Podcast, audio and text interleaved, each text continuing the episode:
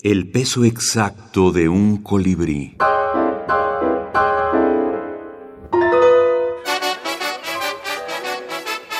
Fútbol y minificción. Anillo. Juan Romagnoli, argentino.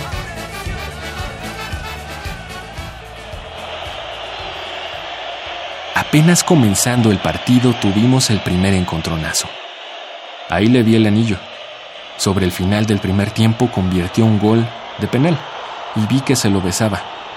En el segundo tiempo volvimos a chocar, sin consecuencias.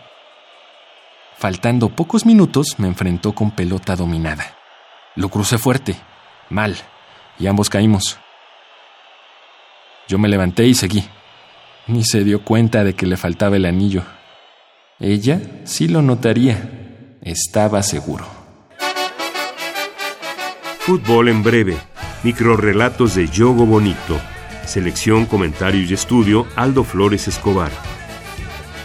La crítica sobre otros escritores, eh, por ejemplo, comentábamos de Fernando Vallejo, que, que odia el fútbol, lo dicen la Virgen de los Sicarios, Cortázar, como comentábamos, que amaba, amaba tanto el boxeo como odiaba el fútbol.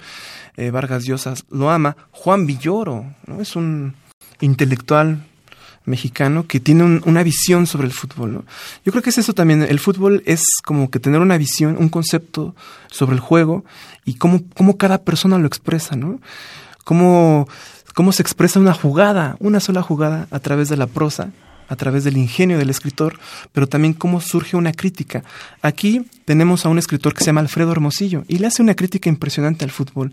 El fútbol en breve no solamente es un, un gusto por el fútbol, sino hay muchos textos que critican al juego de pelota, al balompié.